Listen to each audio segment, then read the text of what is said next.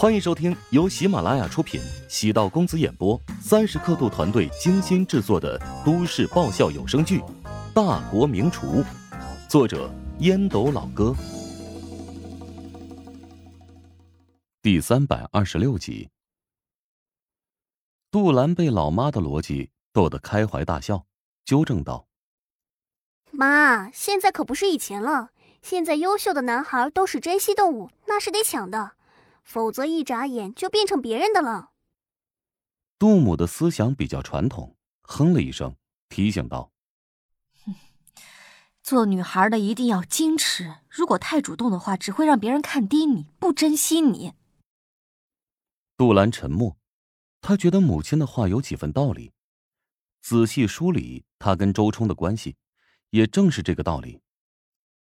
妈，我想清楚了。我在三十岁之前不谈恋爱、不结婚，等积累了足够的经济条件之后再考虑婚姻大事。杜兰面色一暗，他说的很认真，不是在开玩笑。之前他喜欢周冲，有一定的功利性，觉得他家里挺有钱，长相不赖，人很拽，但是也个性。杜兰喜欢坏坏痞痞的男孩，而且嫁给周冲，至少下半辈子衣食无忧。不过，杜兰通过这段时间在食堂工作发现，其实不用靠男人，自己也能够过得很好。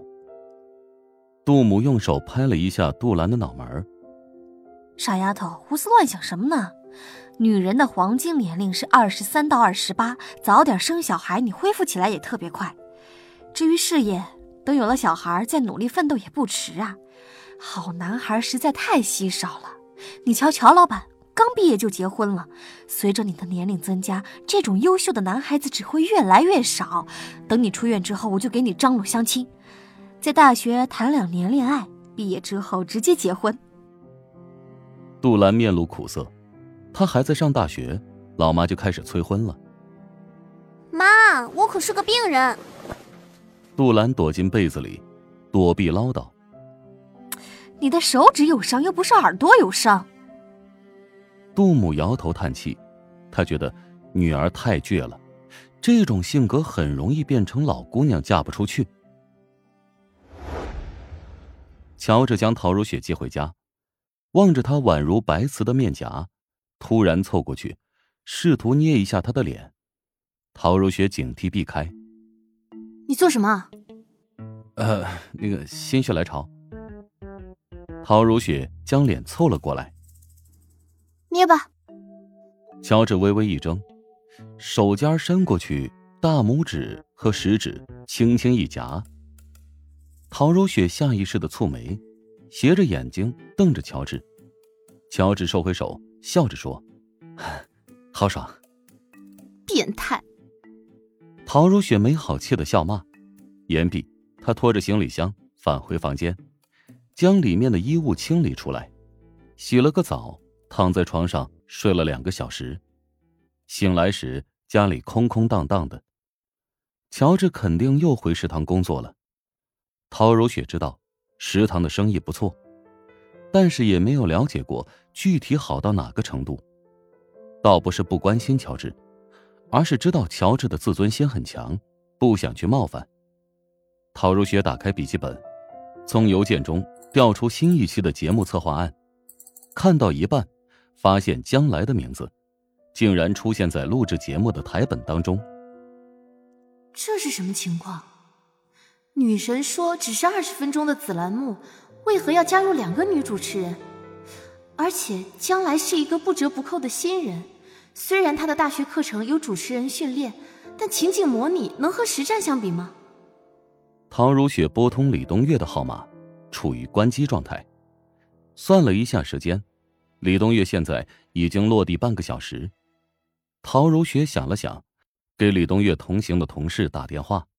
一行人坐在单位派过来的别克商务车内，李东月在闭目养神。接到电话的同事轻声说道：“东岳老师，如雪找你，好像有急事。你瞧我这记性，告诉如雪，我这就开机。”李东月开机给陶如雪回复电话，对策划案的改动。做了解释，将来的素质很不错，要给年轻人机会。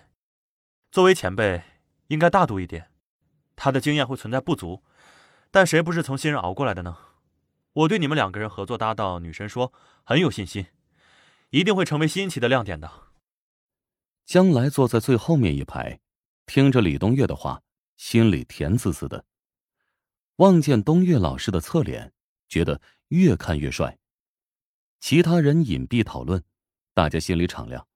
最近，李东月跟将来的关系突然变得很亲密。原本陶如雪是李东月面前的红人。现在，将来取而代之，返回电视台，八卦从一变为二。将来不过是刚毕业的小丫头，凭什么能在节目里出镜啊？哎，会不会她是台里哪个大领导的女儿？说不准。咱们栏目组有不少人都有很深的关系。东野老师什么时候格外关照我？哎，对了对了，还记得动身前往燕京时发生的深仓事件吗？我记得。你说你说这一个新人竟然能坐头等舱，你说这能发生什么故事呢？哎呦，你想太多了啊！头等舱又不止他们两个，但将来很狡猾啊，肯定通过那次机会将两人的距离突然缩短了。将来还真是一个。不折不扣的狐狸精啊！哎呀，这年轻女孩功利心重，想往上爬呢，就得出卖自己的尊严。关于将来和李东岳的谣言，在电视台里开始疯狂蔓延。晚上九点半，乔治返回家中，陶如雪穿着睡衣在客厅吃零食、看电视，表现有点反常。乔治脱掉厚厚的外套，站在陶如雪的身侧。他抬头淡淡的看了一眼乔治，目光又落在电视上。乔治关心道：“饿了吗？我给你准备点吃的。”“不用，我点了外卖。”陶如雪指着地上的垃圾袋。乔治走过去翻了翻，米饭和菜只动了一点儿，夺走他手里的零食。肯定没吃饱，不然怎么会吃垃圾食品呢？厨房里传来轻微的动静。陶如雪侧目望去，男人笔直的脊梁，忙碌的身影，工作的烦恼瞬间消失不见。跟乔治相比，哪有资格觉得很苦很累呢？他其实完全没必要继续坚持在电视台，只要一句话，便可以返回怀香集团，继承陶南方的衣钵。既然选择了这条路，无论遇到什么委屈或者不公。都得咬牙坚持下去。乔治端上来一碗热腾腾的青菜肉丝面，上面盖了一个心形的煎鸡蛋。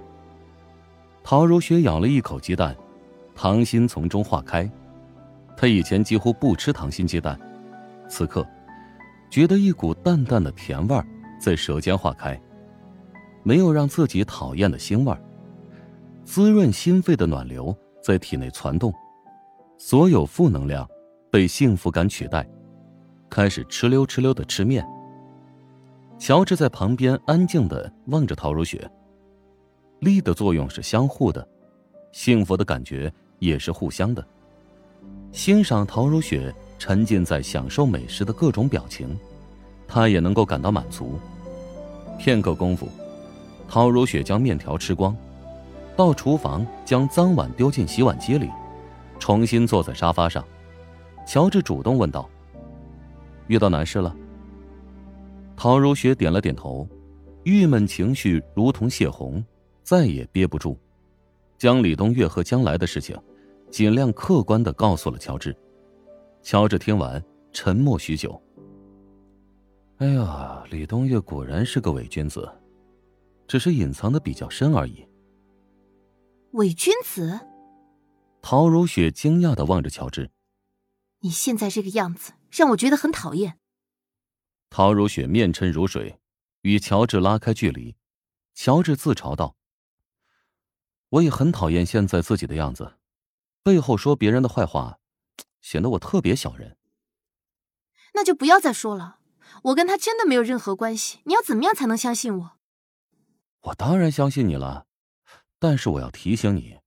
李东岳没那么简单，你所看到的一切，并不一定是真相。我不需要你提醒，我跟东岳老师认识有一年多，你跟他只是初步见过一面，你凭什么说对他特别了解？本集播讲完毕，感谢您的收听。如果喜欢本书，请订阅并关注主播。喜马拉雅铁三角将为你带来更多精彩内容。